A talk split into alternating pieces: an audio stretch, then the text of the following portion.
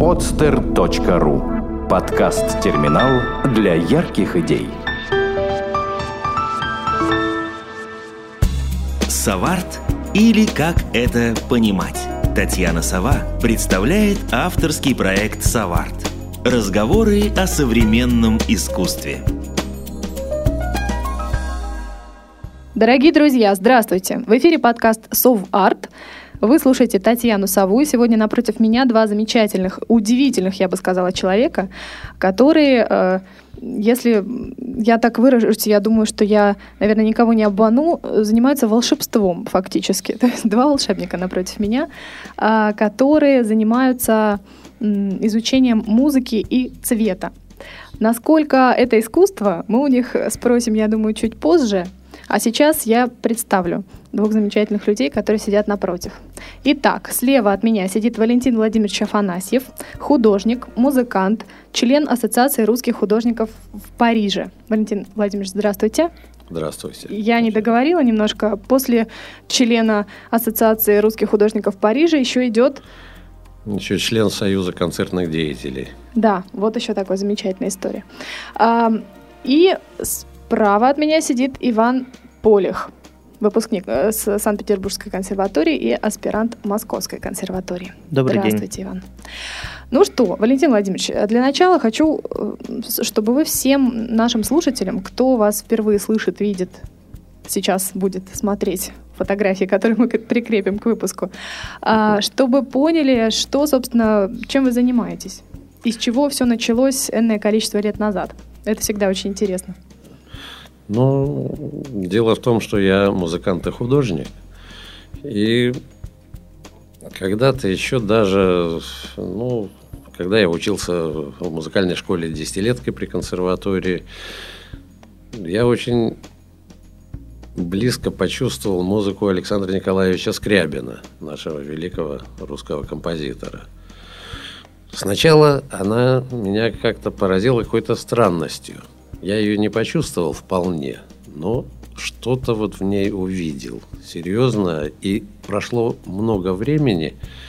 Я должен был прослушать много его записей, пластинок, что называется, до свиста, чтобы она вошла в мою, что называется, плоть и кровь.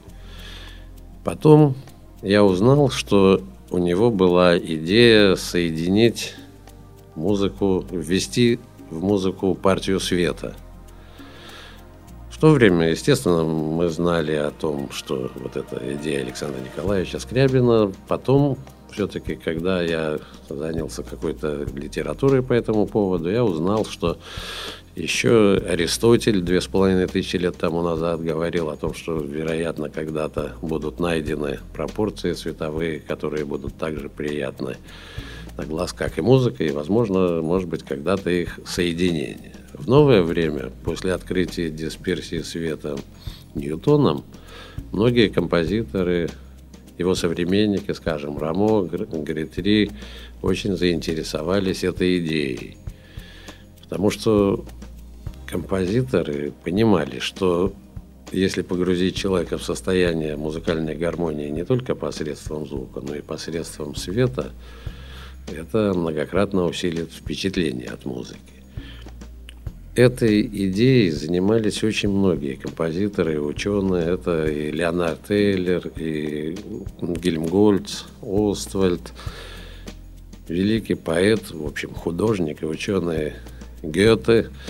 Он в течение 15 лет был, может быть, даже в свое время более известен как специалист по теории света, чем поэт. Об этом, кстати, пишет и Шопенгауэр. Эйнштейн с термином занимались три года, понимая, что вообще нужно понять, что музыка – это не то, что вот звучит красиво. Музыка – это то чувство, которое возникает после воздействия на человека тех звуков, которые, по сути дела, являются раздражителями, но они в определенных отношениях создают определенные комбинации напряженности. И вот если этими комбинациями напряженности пользуется таким, такой человек, как Моцарт, мы мы чувствуем вот то, что мы называем музыкой Моцарта. Композиторы разные могут пользоваться вот этим музыкальным строем. Вот все знают инструмент рояль.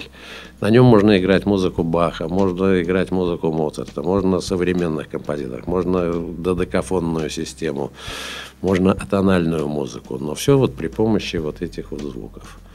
И мне, как музыканту и художнику, потому что я знал принципы музыкальной гармонии и теории музыки, и знал принципы художественного цветоведения, мне удалось вот эти принципы сопоставить для того, чтобы параллельно звуки и цвета музыкально воздействовали на слушателей и зрителей. То есть вы фактически сейчас говорите о том, что э, ваша идея заключается в том, чтобы не, не просто выразить определенную какую-то мелодию, скажем, в цветовом решении, а именно сделать отдельную партию, то есть какой-то некий новый инструмент, который будет просто э, буквально параллельно да, создавать какую-то свою партию да, на фоне музыкальной. Да, дело в том, что цвета и звуки имеют очень много общего, что позволяет их объединить в музыке, но имеет очень много различий, что хорошо, потому что эти различия позволяют обогатить друг друга. То есть то, что бывает доступно глазу, бывает недоступно слуху. То, что доступно слуху, бывает недоступно глазу. Но любая нотная запись содержит определенный алгоритм. Этот алгоритм музыкант проявляет, может проявить посредством отношений звуков, но этот же алгоритм может быть проявлен посредством отношений цветов. И вот сопоставление этих отношений в нужное время и в нужных местах – поможет вот создавать музыкальные произведения уже совершенно другого уровня. То есть фактически для цветового инструмента может быть написана отдельная партия, э, которая будет звучать, скажем так, в момент, когда весь остальной оркестр просто молчит. Даже да, да конечно. Она может вступать совершенно отдельно. А вот э, я порой, э, либо это просто издержки, может быть, я плохо слышу, порой вы говорите цвет, а порой свет. Так ну, а, это в одно и то же, вы считаете, как в вашей теории?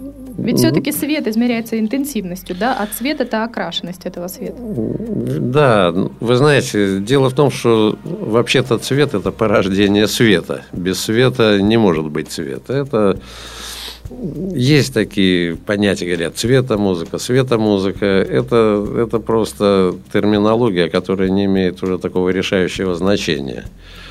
И когда мы говорим о цвете, вот вы сказали, цвет имеет характеристики. Это, скажем, цветовой тон, светлота, яркость и насыщенность. Вот мы, когда говорим вот красный, синий, вот, допустим, красный, а есть и это цветовой тон. А когда мы говорим коричневый, это, это тот же, может быть, цветовой тон красный, но зачерненный или розовый, тот же цветовой красный, но разбеленный, или, скажем, оранжевый, зачерненный. Это коричневый уже другого, ну, коричневый, но уже другого оттенка. И розовый, скажем, может быть другого оттенка, там красно-фиолетовый, фиолетовый, разбеленный. Так что вот это, тут уже не так важно, когда мы говорим о цвете и свете, но может быть, иногда, иногда для понимания, вот когда мы говорим о том, что вот есть синий, красный, желтый, то тут лучше говорить для понимания, что это цвет. хорошо. А вот расскажите, пожалуйста, слушателям нашим, каким образом выбирается интенсивность э, цветовой окраски, скажем? Вот потому что у меня, может быть, и у многих других людей, да, красный ассоциируется, если говорить о, о звуковом соотношении, э, с громким звуком, ну, скажем так да, то есть я, я его не вот для, на первом этапе не ассоциирую с каким-то с какой-то нотой определенной, а просто с вот э, окраской вот такой вот звуковой, да, именно громкий. А, э, опять же, если мы сделаем, скажем, какой-то коралловый цвет, то это будет для меня ассоциируется с, с, с более таким спокойным, да, звуковым звуковой подачи. Так вот, с точки зрения вот самих оттенков, э, это, это как-то у вас решается? Каким образом это происходит? Ну да, есть, конечно, есть сравнительные характеристики. Но я бы начал вот с чего, что звуков в природе очень много. Масса просто, их и не сосчитать. А есть такое понятие музыкальные звуки. Вот в октаве 12 звуков. Если сколько у нас? 7 октав примерно, тогда получается 84 звука всего музыкальных. Вот то, что вы говорите, скажем, о красном цвете, да, коралловом, то есть есть такое понятие в звуках, как тембр. Один и тот же звук, вот нота до, скажем, какая-то может быть сыграна на скрипке, та же нота до на саксофоне, та же нота на рояле, это определенное количество колебаний ясных, но звучат, в общем, по-разному. И вот есть в цвете тоже сравнительные характеристики. Это насыщенность.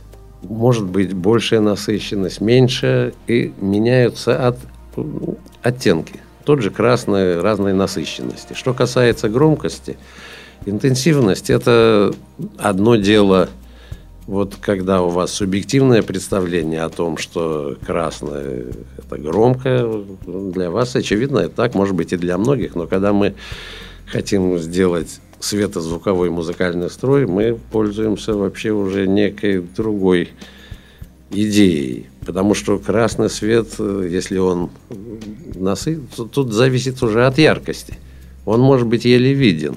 А вот когда он очень яркий, можно вот это как сравнительные характеристики. Громкость, яркость, тембр, насыщенность. Ну, так, так вот далее. расскажите, просто буквально, если это возможно, в э, паре фраз, на чем основывается ваше как раз э, построение? Ну, сначала вот именно надо определить соотношение цветов с, э, да, скажем так, отношение цветов с отношениями звуков. Просто вот звуки находятся в определенных отношениях напряженности. Вот мы говорим слова консонанс, диссонанс. Диссонанс это в музыке это не то, что плохо звучит, а то, что звучит напряженно. И вот именно относительность вот этих, скажем, звучаний или цветовых пятен и дает нам вот то ощущение либо спокойствия, либо напряжения. Потому что вот если мы берем красное на красном или зеленое на зеленом, синее на синем, это относительная напряженность ноль. А вот, скажем, красное на красно-оранжевом немножко отличается. Мы видим это. Красное на оранжевом больше, красное на желтом. А вот красное на зеленом или желтое на фиолетовом или оранжевое на синем, это вот для этих цветов это максимальные напряженности. Такие же вот есть, вот как вот могут быть Тут главное, как сопоставить, потому что мы можем сделать малую секунду, но ведь есть и четвертитоновая музыка. Если взять не полтона одновременно звучания, а четверть тона, это еще больше усиливает. Это в зависимости от того, какой, какой системой мы пользуемся музыкальной. Ну, а вот тут, прерву вас, возникает следующий вопрос. Если мы, скажем, э, можем эм, таким образом создавать, создавать, создавать, скажем, малую секунду путем сочетания красного и зеленого, и также точно путем сочетания, скажем, ну каких еще тонов, я не знаю, зеленый и черный. Может это являться диссонансом? Черный – это хроматический тон уже, это отсутствие цвета. Ну вот вы можете при, привести мне два примера сочетания двух цветов, которые будут, э, скажем, составлять малую секунду. Вот мы сказали Синий, с вами… оранжевый. Синий, оранжевый, ну, красный и зеленый, да? Конечно. Они оба будут составлять малую секунду. Но ведь дело в том, Тогда что как... мал, малая секунда может быть в, в любом месте музыкального строя. Это может быть до и ре бемоль, ре, и ми бемоль, ми, и фа, фа диез и соль, и в любой октаве. Да, так вот, есть ли какие-то именно нота до, скажем, в какой цвет окрашена? Ну, вот дело в том, что математически, если идти, вот мы знаем, что вот нота ля – это 440 герц. Если вот мы будем нота ля второй октавы, это 880 Гц. Это геометрическая прогрессия. В третьей октавы еще в два раза больше. Если вот мы будем следовать этой геометрической прогрессии и дойдем уже до 38 октавы, мы получим 6,2 умноженное на 10 в 14 степени, то есть 17-значное число, и это, и это попадет в область голубого цвета. Но чувство это ничего не говорит, потому что вот мы, допустим, мы можем в любой октаве взять звук до И мы скажем, да, это одна и та же нота, но в разных октавах. Мы так устроены, наш аппарат. Что касается вот соотношения, у кого-то, может быть, вот есть аномалия, кто вот так называемый цветной слух – но он у всех разный, потому что это аномалия, это как, знаете, вот в радиоприемник, когда, тут, тут, я не думаю, что здесь что-то есть хорошее, это когда вот бывает, настроил приемник на какую-то волну, слышишь, а рядом еще что-то вот на, наплывает волна, вот поскольку модальность зрительная и слуховая в мозге человека где-то рядом, вот там что-то происходит, какая-то накладка. И вот, допустим, у Скрябина, у Римского-Корсакова, у Асафьева, у многих было это, но у всех было по-разному, поэтому общего объективного значения это не имеет. Но это говорит о том, что все-таки это рядом, и к этому нужно уже присмотреться. Почему-то, угу. вот да, вот, вот уже художники и музыканты к этому очень, в общем, были близки. А просто к чему я задаю вопрос? А, опять же, к тому, насколько человек во время, скажем, а, я понимаю, что мы сейчас не говорим о параллельном да, переносе, то есть музыки и света, то есть цвета, который будет, скажем, абсолютно четко соответствовать музыкальной партии. Да, мы об этом сейчас разговор не ведем.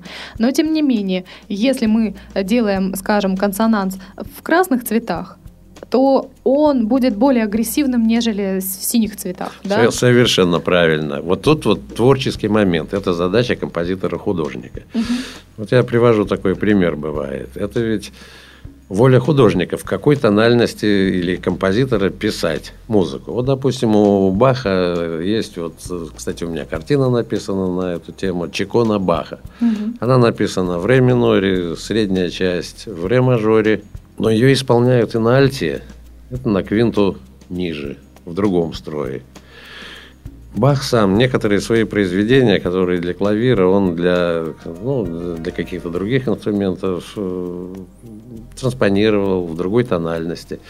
И вот когда-то Шуман говорил, что, конечно, можно любое музыкальное произведение написать в любой тональности, но это не значит, что это будет уже обязательно то же самое чувство.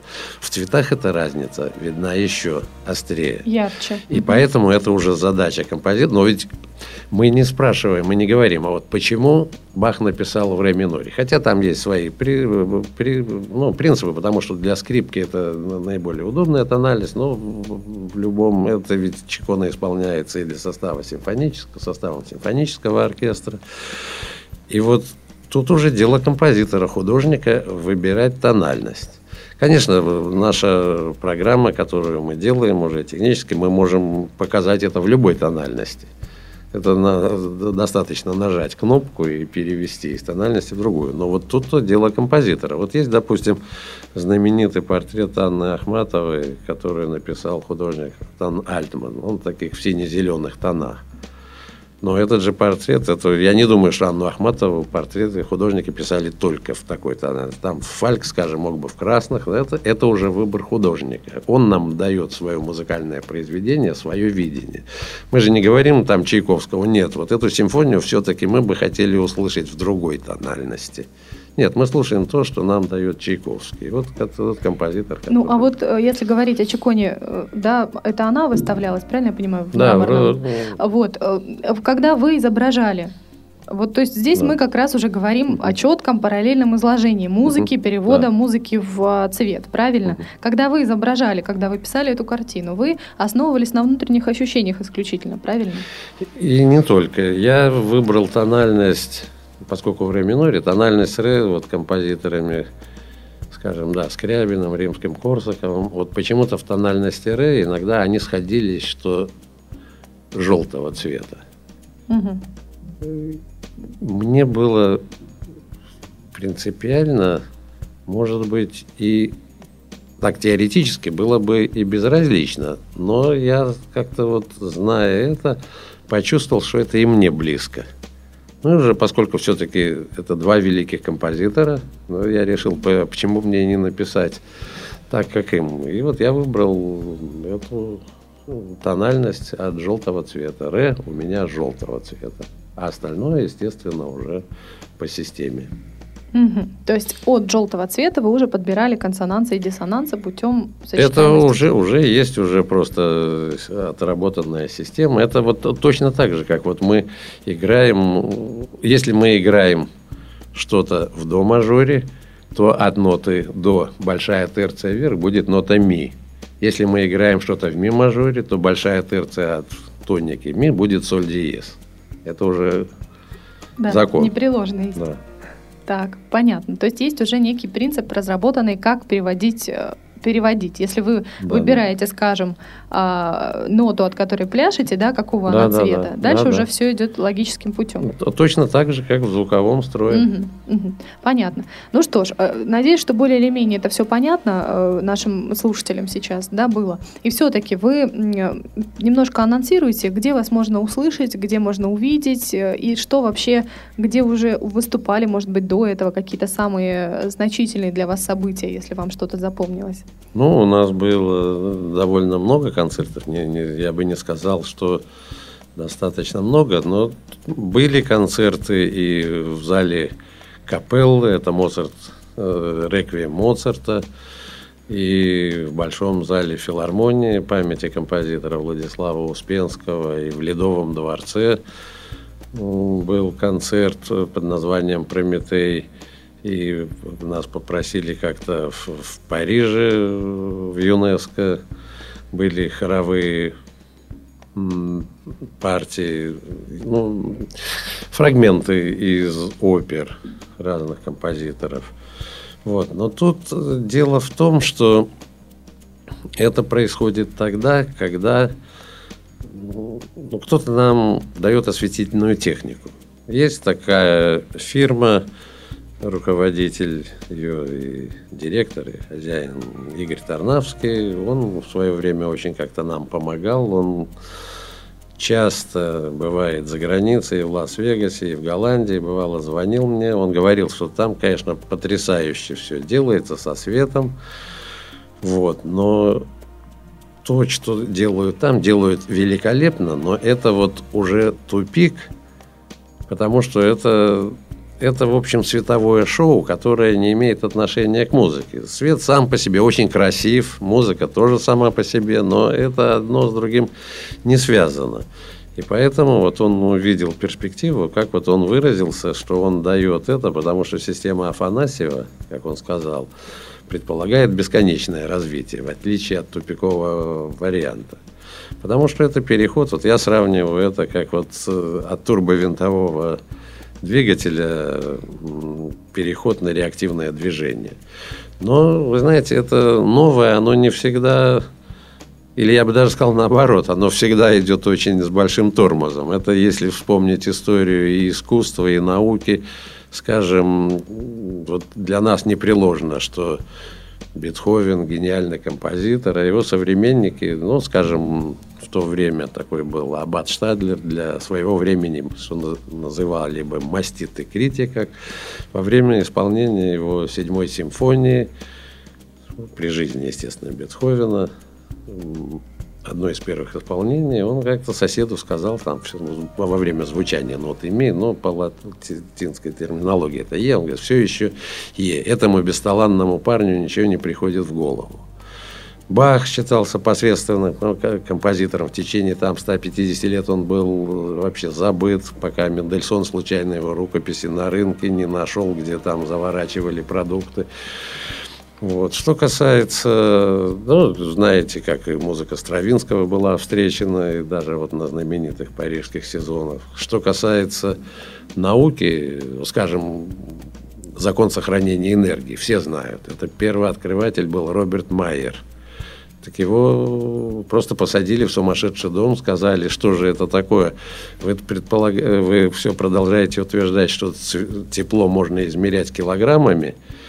Вот. И его довели до, ужасного состояния. Он даже выбрасывался из окна, хотел жизнь самоубийством кончить, но там сломал себе что-то. В общем, довели его до смерти. Но Через какое-то время, через десятилетия, может быть, памятник поставили. Это один из основополагающих законов, которым поверяется вообще правомерность новых, новейших теорий.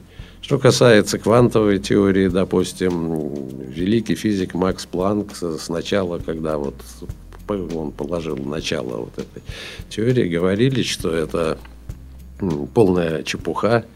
Через сколько-то лет сказали, что профессора, что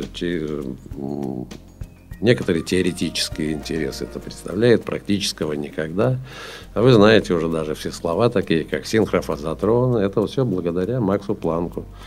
Так что все идет медленно, но идет медленно, потому что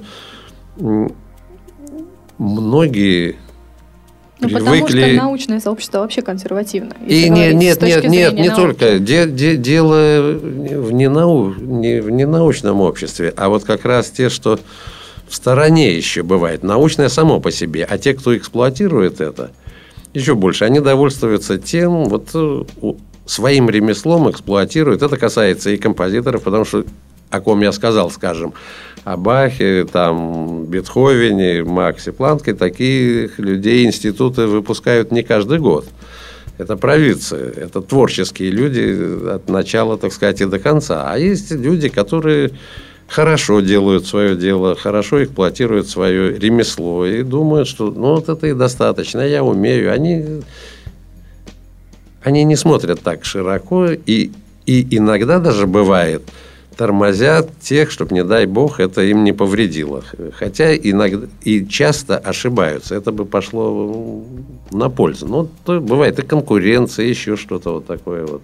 Ну вот говоря в этом, в этом контексте, да, все-таки пора, пора пришла все-таки задать опять же тот вопрос, который я задавала уже за кулисами у нас. Есть ли какое-то практическое применение, а, полезность такая вот, э, скажем так, да, в ваших изысканиях? Есть ли она уже сейчас на поверхности и какие у нее перспективы? Ну, что говорить. Я думаю, здесь Иван э, для начала да, да, немножко хорошо. скажет. Да, я уже говорил за кулисами о том, что разрабатываю определенную систему преподавания музыкальных предметов, вот э, конкретно сольфеджио, но я думаю, что я буду развивать это и на другие предметы. И конкретное применение это уже нашло в нескольких музыкальных школах, то есть Э, я туда отдал вот какие-то начинания, и там это используется, и есть очень хорошие отзывы. Что именно? Расскажите. Вот. А, то есть, например, э, то есть вы окрашиваете в цвета, э, да, определенные тоже звуковые соотношения. Да, я окрашиваю в цвета звуковые соотношения, и, например, дети могут, ну, бессознательно, естественно, видя консонанс в цветах, они будут ощущать как бы вот то, что нужно спеть, и то, что они уже поют, и э, достраивать уже вот э, своим слухом или какими-то чувствами. Э, то есть они больше это будут понимать и воспринимать как э, консонанс или диссонанс, и также и петь. То есть э, ну, а вот это ваше эм, понимание консонанса и диссонанса в цветовом соотношении, оно схоже с детским? То есть то, о чем мы говорим, красный с зеленым, дети действительно это тоже так же воспринимают? Для них это действительно диссонанс? Но э, я бы не сказал, что прям диссонанс или они видят напряженности. То есть э, дело не в том, что консонанс mm-hmm. там диссонанс плохо или хорошо. Есть напряженность, которая воспринимается любым человеком адекватно. То есть э, одинаково. То есть для детей это точно так же верно, как и для, и для детей, взрослых. и для взрослых, mm-hmm. и для любого. То есть вот положите вот у вас красная ручка, вот синий планшет положите, вы увидите, что они будут э, между собой вступят в э, напряженность. То есть красный, синий цвета, они будут вот ну, Дело в том, что к чему я веду? К тому, что, скажем, вот как раз красный и синий, когда я увидела, что это некое диссонирующее да, в вашей теории, для меня это немножко э, странно, потому что для меня красный и синий в определенных таких вот оттенках абсолютно э, да, не вступают ни в какой диссонанс. Я понимаю, что по теории это уже априори, конечно же, некое напряжение, поскольку это разные цвета, да. Но вот у меня по восприятию это не является напряженностью некой, да, то есть синий и красный для меня это абсолютно вот такие то вот. То есть вам это приятно? Да, абсолютно. Поэтому а... я удивилась, когда увидела, что вот красный синим это уже в достаточной степени напряженность такая. А напряженность это не значит, что это неприятно. В звуках тоже. Вот доминант септаккорд – это диссонирующий аккорд. Он очень, если такой терминологией пользуется, он звучит приятно. Тут дело не в том, что приятно и неприятно, а вот именно соотношение, которое может ощущаться слухом и ощущаться зрением. А приятно или неприятно, знаете, бывают люди, которые даже боль любят. Кому-то это приятно. Сравнили да. меня сейчас ну, очень, вообще, очень нет, здорово. Вообще насчет доминанции септаккорда я могу добавить. Э, некоторые и даже многие, вот, э, допустим, джазовые импровизации, э, рок-песни, допустим, они заканчиваются доминанцией септаккордом. Угу. То есть в качестве вот устоя, в качестве вот самого приятного аккорда вот выбирается именно вот звучание малого мажорного септаккорда. А вот еще вот о полезности искусства вообще, если вам так, интересно. конечно. Дело в том, что, ну, когда-то, скажем, ну, многие считают, как когда-то Оскар Уальд, ну, он любил парадокс, он говорил, что искусство совершенно бесполезно. Ну, оно такой практической пользы вроде бы и не приносит. Но дело в том, что искусство, оно вот когда я говорил о том, что вот об, о Бетховене говорили, что бесталанный парень, Бах, посредственный композитор, уж не говоря о Стравинском, а потом уже какофония, да докофония, что это одно и то же. И вот музыка, она настраивает человека. Вот представьте себе инструмент музыкальный рояль, на котором было бы натянуто, скажем, семь струн. Ну, в лучшем случае можно сыграть чижика – а в рояле вообще 250 струн. И вот когда они очень хорошо настроены, правильно, тогда на этом рояле можно играть очень много музыки. Можно и Баха, и Бетховена, и Шонберга, и Стравинского, и Датакофонию. И вот бывают люди, которые говорят, вот, да, вот все, все, да, вот Бетховен – это варварские диссонансы, его современники – Потом прошло время, мы как-то привыкли. Прокофьев «Музыкальные собачки». Да, привыкли к Прокофьеву. Оказывается, есть много хорошего и в Бетховене, и в Бахе, и в Шенберге, и в Стравинском. То есть наш кругозор расширился, потому что пока мы не воспринимаем, скажем, какую-то новую музыку, это все равно, что в рояле не, натян, не натянуты нужные струны. В человеке тоже, вот можно так фигурально выражаясь, можно натягивать струны. И вот искусство, оно воспитывает. У меня вот был, например, один знакомый американский критик по живописи. Он в свое время говорил, что он терпеть не мог э, художника Хуана Миро. И он как э, гид, экскурсовод, он говорил, мне это неприятно, я же должен рассказывать людям что-то. И что же делать? Он говорит, он свой дом весь развесил репродукциями Хуана Миру. И говорит, через два года это стал мой любимый художник. То есть у него, что называется, натянули струны. Потому что искусство это не то, что вот можно...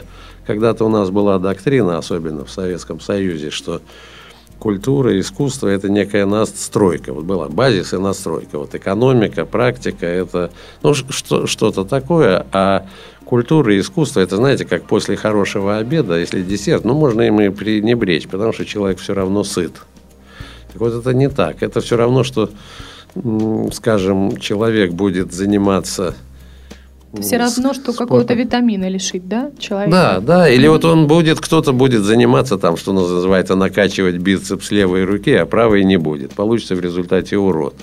И вот не зря Достоевский говорил вот фразу, что мир спасет красота. Это можно интерпретировать по-разному, конечно, но для меня это примерно то же самое, что красоте в свое время уделялось недостаточно внимания. То есть, э, скажем, практической стороне жизни много, а искусство тоже как-то все. И оно должно развиваться параллельно, потому что у нас есть способности воспринимать и познавать мир рационально, эмоционально и нравственно. У нас же не зря есть наука, искусство, философия. Вот эта троичность, да, даже троичность в церкви, то, что вы знаете, это способность человека. И вот когда это гармонично, одновременно, параллельно развивается, вот тогда развивается и человек. И вот искусство Это ведь мы вот когда говорим о красном, о зеленом, о звуках, ведь в природе их нету. Есть электромагнитные волны, есть акустические волны, а все это образ мира, это создается аппаратом вообще внутренним человека.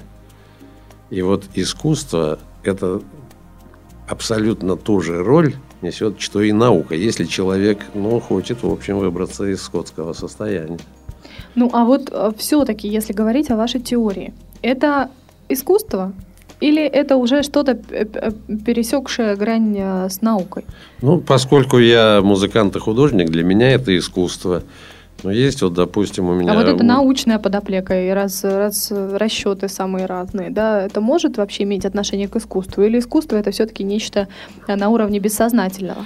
А когда оно переходит в нас, на, настолько в уровень сознательного, искусство ли это еще, возникает вопрос. А вот в чем дело? Это тут, тут ну, есть, да, что нельзя ли поверить алгебра и гармонию. Дело в том, что вот это так вот говорится, а вот никто не задумывается, что вот музыкальный строй, он как раз и поверен алгеброй. И мы не искусство проверяем, а мы создаем светозвуковой музыкальный строй – который пропорционален, световой, цветовой строй пропорционален музыкальному. А вот композитор-художник, как он будет пользоваться этим строем, точно так же, как вот музыкальным строем пользуется Моцарт, иначе пользуется Бетховен, иначе пользуется Стравинский, этим поверенным, что называется, алгеброй. То же самое здесь. А как вам кажется, вообще может быть в будущем э, такого рода концерты световые, цветовые, только цветовые, без музыки? Мне это трудно сказать. Я не думаю, потому что музыка возникла не случайно сначала со звуками. Потому что, может быть, потому что человек сам может воспроизводить звук голосом, скажем. Цвет он не воспроизводит, но это одно другое обогащает. Это, знаете, ведь можно в конце концов... И у нас есть, к сожалению, люди несчастные, рожденные от, ну, слепыми, слепорожденные, которые, в общем, по-своему прекрасно э, живут в этом мире. Есть даже слепо-глухонемые, к сожалению. Но вот э, чем больше у нас возможностей, тем человеку лучше – и он лучше воспринимает мир, потому что вот э, можно на ощупь, можно зрением, можно ну, просто информация о мире очень многообразна. Ее одним чувством нельзя воспринять. Угу. Хорошо, так все же, где в ближайшее, может быть, время можно будет вас услышать более развернуто, более так наглядно, скажем? Если кто-то из наших слушателей, а я уверена, что кто-то наверняка в итоге напишет, спросит, э, захочет узнать, куда приходить, куда обращаться, и если еще на будущее кто-то захочет у вас, может быть, чему-то научиться в этом плане, может быть, кто-то из музыкантов, что делать, как, как вообще, насколько вы к этому хорошо относитесь? Да, к этому мы относимся очень хорошо, и очень хорошо бы отнеслись к тому, кто, у кого есть эта светозвуковая аппаратура, кто был бы заинтересован развивать даже, может быть, рекламировать собственную продукцию как инструменты, ведь то, даже вот бывают, допустим, концерты, которые предлагают ну, скажем, скрипичные мастера. Кто-то, кому-то удалось сделать хорошую скрипку, он предлагает на ней сыграть. Но это процесс довольно сложный, к нему нужно созреть. Это должны люди, которые... Сейчас ведь есть очень много музыкальных групп, есть оркестры, но они привыкли, ведь даже вот когда мы посмотрим, бывают часто оркестры и, и смотрим программы, очень часто повторяющиеся, потому что да бывает, к сожалению, так, что просто не хочется учить новую программу кому-то. У нас и так вот знают, вот мы, если мы сыграем увертюру к опере «Кармен», мы сорвем аплодисменты, и все великолепно. А если мы будем играть музыку какого-нибудь композитора, пока еще не очень известного, нам это пользы не принесет. Это процесс долгий. Я ведь не зря говорил и о судьбе Роберта Майера, о судьбе Макса Планка, это, скажем, Леонард Эйлер.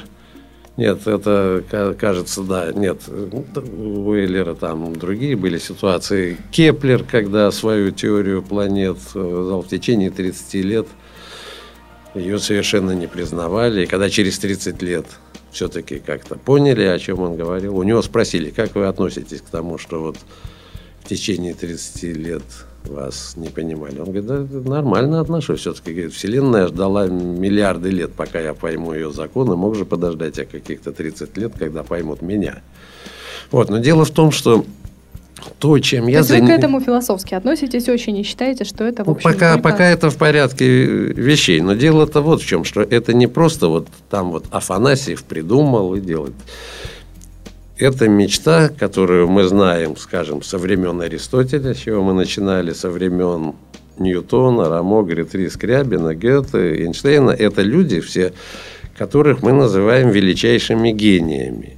И они не зря этого хотели. И вот пока вот до уровня, ну, скажем, понимания их дойдут остальные люди, как Шопенгауэр говорит, люди с обыкновенными мозгами – ну, постепенно дойдут, что же, и это будет востребовано. Часто говорят, что вот у нас телепередачи, а почему вы не пускаете, не показываете там классическую музыку? Говорят, это не востребовано. Но сначала надо показать, и тогда это выяснится. Это, это все отговорки, потому что кому-то что-то выгодно сейчас, ну и так далее. Есть много примеров, но зато есть и много людей, которые очень заинтересованы. Угу. И все-таки, где в ближайшее время вы будете выступать? Вот я знаю, что вы недавно совсем были в Мраморном, а, по-моему, в Эрмитаже, да? Что-то у вас там какие-то переговоры. Нет, это переговоры были, а, да. А что в ближайшее время? Вот студенты нас слушают. Куда прийти? Да, как, позвольте как... мне вступить в да, разговор здесь. Вступите, Иван. А, есть э, сайт, на котором выложены уже все, ну, имеющиеся пока что у нас э, записи с наших концертов, там их можно посмотреть. Сайт Афанасиев ff2f ру. Ну, мы это прикрепим к выпуску, так. Да, и, значит, на этом сайте в разделе видео можно посмотреть вот то, чем мы занимаемся, наглядно увидеть концерты. Э, там же есть лекция Валентина Владимировича, которая такая вводная, как бы, в которой объясняются э, некоторые вот э, философские предпосылки, даются определения какие-то, ну, вот основные, можно послушать. Вот, и как бы вот этот сайт э, пока что наш такой э, оплот, где вот мы можем, на основе которого мы можем что-то показать вот э, в таком э, сжатом, что ли, камерном виде, да, когда вот приходишь куда-то на встречу или что-то. Угу. Вот. Так. Ну и насчет, да, ну, насчет дел... концерта. А живьем? Да, Извините но, за такое Вы знаете, выражение. дело мы сейчас мы пока не планируем Ничего, потому что вот только что вот прошло вот в рамках Русского музея в Мраморном дворце была лекция, концерт, там и выставка, где мои картины.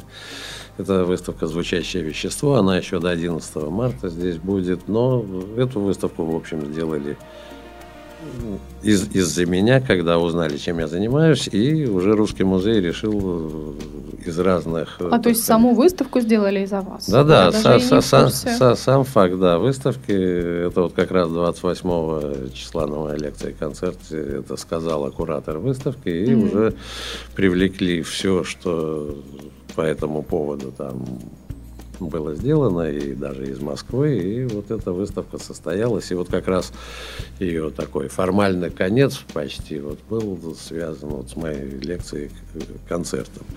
И вот, вы знаете, вот когда говорят о том, вот как, вот где и когда, вот симфонические оркестры, они есть. И ну, они есть, они, они не сразу были в таком виде, в каком мы их сейчас слышим. Это тоже был процесс. Инструменты ведь изобретались, например, скрипки. На скрипках где-то не больше 400 лет. До, до этого были виола да брача, вместо виолончели виола да гамба, они не так звучали. Были какие-то камерные оркестры, потом тромбоны ввелись, трубы. И вот сейчас оркестр, который есть, он называется «Вагнеровский состав» уже от самого этого имени ясно, что это середина XIX века, и в него добавляют теперь новые инструменты, бывают и синтезаторы, и вот оркестр может разрастись до того момента, когда будут включены и световые инструменты. Но руководители оркестров, многие, они, они еще, ну, они знают великолепно, конечно, и теорию музыки, и гармонию, но что касается цветоведения, это уже должен быть новый уровень художников. Это уже, что называется, на порядок выше. Это, это нужно научиться. Ведь для того, чтобы стать музыкантом, чтобы знать, вот, вот по-настоящему знать и теорию музыки, и гармонию, сначала учится 7 лет в музыкальной школе, потом 4 года в музыкальном училище, потом 5 лет в консерватории. Все сколько там? 16 лет. Тут надо еще вводить предмет, теперь не только теорию музыки и сольфеджио, но и художественное цветоведение, чтобы это понимали. Это процесс серьезный, потому что вот так вот кто-то, кто-то вот сейчас делает, это еще, это будет не очень серьезно. И это вот как все новое приходится, что называется, пробивать. Как, кому-то надо объяснять, кто вот владеет этим. Потому что, скажем, если обращаешься скажем, в Октябрьский зал нас, говорит, а вы знаете, мы концертов не устраиваем, мы это даем в аренду просто. Вот музыканты, группы, вот, которые хотят, они работают, допустим, для них, э, для устроителей оркестра, им не важно, главное, чтобы что-то светило. Раз светит, публика пока идет – то это не важно что. Либо грохот, либо... Э, вот это вот пока сложный вопрос культуры. Ну, на самом деле, насколько я знаю, очень многие сейчас даже против смешения, в принципе, вот в разных тенденции, течений в искусстве, да, вот как то сейчас у нас очень модно балет сочетать, скажем, с театром, э, театр с танцем э, и так далее. То есть танца у нас тоже такого самого по себе сейчас не существует какого-то конкретного понятия, это все тоже смешение некое, да, всего, всего-всего. И то есть получается некий микс из разных течений искусств. И очень многие, в общем-то, против такого микса. И вот сейчас вы, собственно, это и озвучиваете, да, такой, такое некое смешение уже э, живописного с музыкальным, да, получается так. То есть это уже не две самостоятельные какие-то, да, области, а они уже неотрывно друг от друга существуют. Нет, вот есть такое понятие синкретическое искусство и синтетическое искусство. А вот то, где соединяется звук и цвет, это не синтетическое. Это нельзя сказать, что если я смотрю на яблоко, трогаю его рукой, вижу глазом и ощущаю на вкус, что я синтетический человек или синкретический. Это один и тот же предмет. Это вот то, что я говорил, что информация идет от одного и того же предмета. То, о чем вы говорите, это, это разные вещи. А потом то, что кто-то против или кто-то за, вот когда говорят о вопросах, кому-то задали, а какие задачи современного искусства, это вот смотря как понимать, что такое искусство. Это все равно, что сказать, какие современные задачи у науки. Это вот все равно, что сказать, вот, ну, это я не знаю, то ли это от советского прошлого или от недопонимания, это все равно, что задать Эйнштейну задачу, откройте, пожалуйста, нам теорию относительности искусство и наука развиваются по своим собственным внутренним законам. Бывает вот что-то когда-то приходит вот уже, уже информация максимальная, и вот получается взрыв. Это вне зависимости ни от чего. А это вот уже, когда говорят об этом, то это уже немножко со стороны идеологии. Немножко, а часто бывает даже и очень много. Это не имеет отношения вопрос к искусству, а это его использование в каких-то целях. Это люди, которые против или за, они очень далеки от предмета искусства или науки. Их больше интересует ну, что-то квазиполитическое. Угу. Хорошо. А, Все-таки вот вы э, в той или иной степени в, в своем монологе э, вопрос, что такое искусство, затрагивали. И на этот вопрос отвечают все гости передачи «Соварт». И передача, собственно, уже подходит к концу, и поэтому в связи с этим я задаю вам вопрос, вам обоим, чтобы Иван не отмалчивался. Что же такое все-таки искусство? Вот сначала я все-таки скажу. Скажите. Искусство – это род человеческой деятельности, направленное на познание действительности в сфере наших эстетических возможностей. Подобно тому, как наука Это род человеческой деятельности, направленный на познание действительности в сфере рациональных наших возможностей.